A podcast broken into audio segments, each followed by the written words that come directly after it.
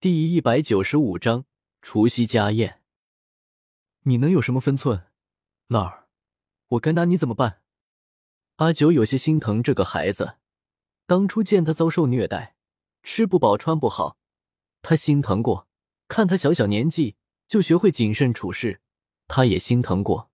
可是这一次，他是真的很心疼，很心疼这个孩子，居然选择了那个冰冷无比的高位。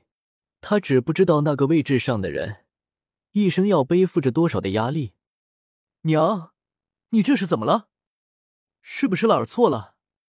云岚明亮的眼睛里满是疑惑。阿九走过去，将云岚揽在怀里。这个孩子再不是以前的那个小屁孩了，都快要到自己的肩膀了。老儿长大了，有自己的想法了，这是好事。可是老儿可有想过事情的后果？可能会输。输得很惨，跟娘一起出宫，过平静的日子不好吗？娘，我们今天不说这件事了好吗？后天就是除夕了，除夕的家宴娘回去参加吗？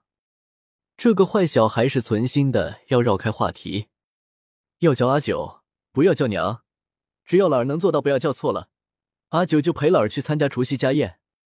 不过阿九不能入席，只能远远的看着老儿。阿九捏了捏老儿的脸蛋，就像他小的时候那样。云懒笑着点点头，只要阿九在宫里就好，只要阿九每天来看老儿，老儿就好开心。你这小孩什么时候学会说好话来哄阿九？母子二人在房间里相处融洽，其乐融融。在门外看着的小顺却糊涂了。阿九姑娘顶多二十岁，怎么成了大皇子的娘？大皇子的娘不是故去的皇后吗？我听错了，对，一定是我听错了。除夕这天的晚上，普天同庆，庆祝这辞旧迎新的激动时刻，皇家尤其热闹。一大早，皇宫的相关人员就开始筹备了，比方说，私膳房要准备好晚宴的菜肴、酒水。丝织坊要准备好各公主子的新年礼服，丝针坊要做出寓意新春吉祥的首饰来迎合各公主子欢度新春的喜悦，还有其他几房也都忙得不亦乐乎。不过，皇宫里的人们有个很大的特点，就是忙而不乱，每个人都像是个训练有素的专职服务员，不声不响就把除夕家宴的盛大场面给布置起来了。当天色黑下来的时候，专门设在御花园的家宴也正式开始了。自从数年前皇后说了皇家家宴太过奢侈之后，皇帝便改了家宴的规矩，根据宴会的人数定做酒菜，地点也不用太过拘泥，毕竟只是皇帝的家宴，皇帝这个一家之主说了算。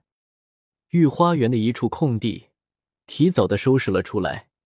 用烟罗细沙围了起来。庆幸的是，西春来临之际，冬天已经差不多过去了。这样的除夕之夜，虽然寒冷，但是天上繁星点点，风也不大。坐在这样细沙飘渺的露天场地里，举杯迎新春，也别有一番心意。当阿九跟在皇帝的身后，来到家宴的场地的时候。各宫的嫔妃和皇子们都已经到齐了，烟罗细沙围起来的空地上，衣着华丽的妃嫔们按品级一一落座。为首的是他们中间进宫最早的景妃阿九，在宫中待了十数日，多少也知道了，当今后宫的事务都是由景妃掌管。虽然不是皇后，可是却是掌握着皇后的实权。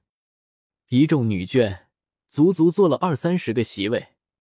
看来皇帝他并不是看上去的那么孤独，有着如此的一群美人相伴。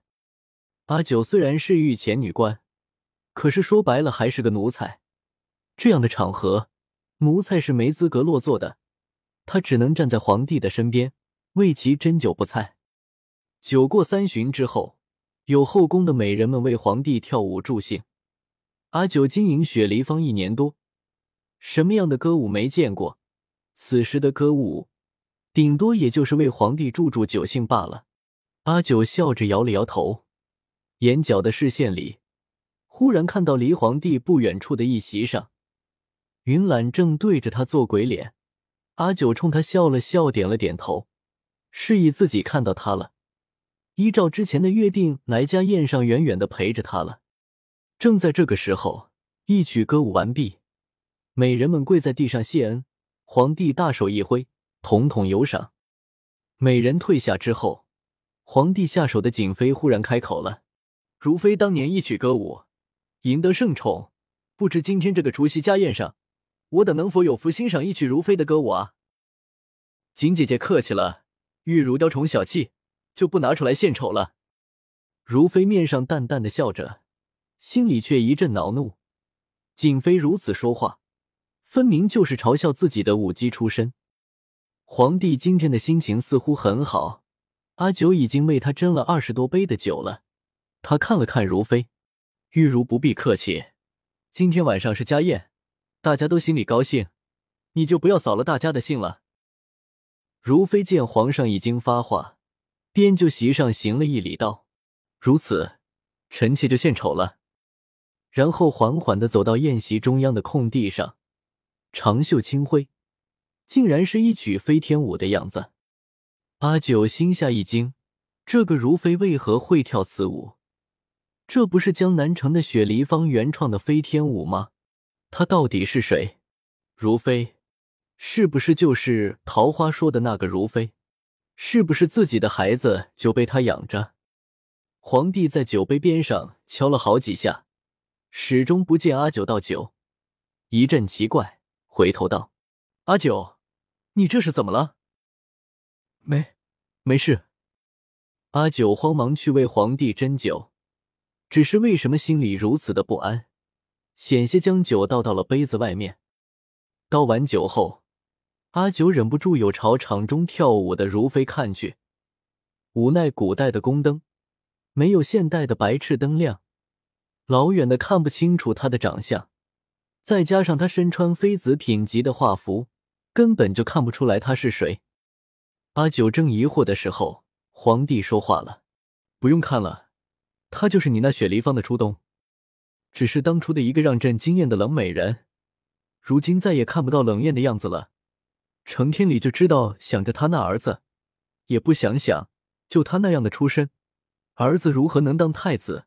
简直是痴心妄想。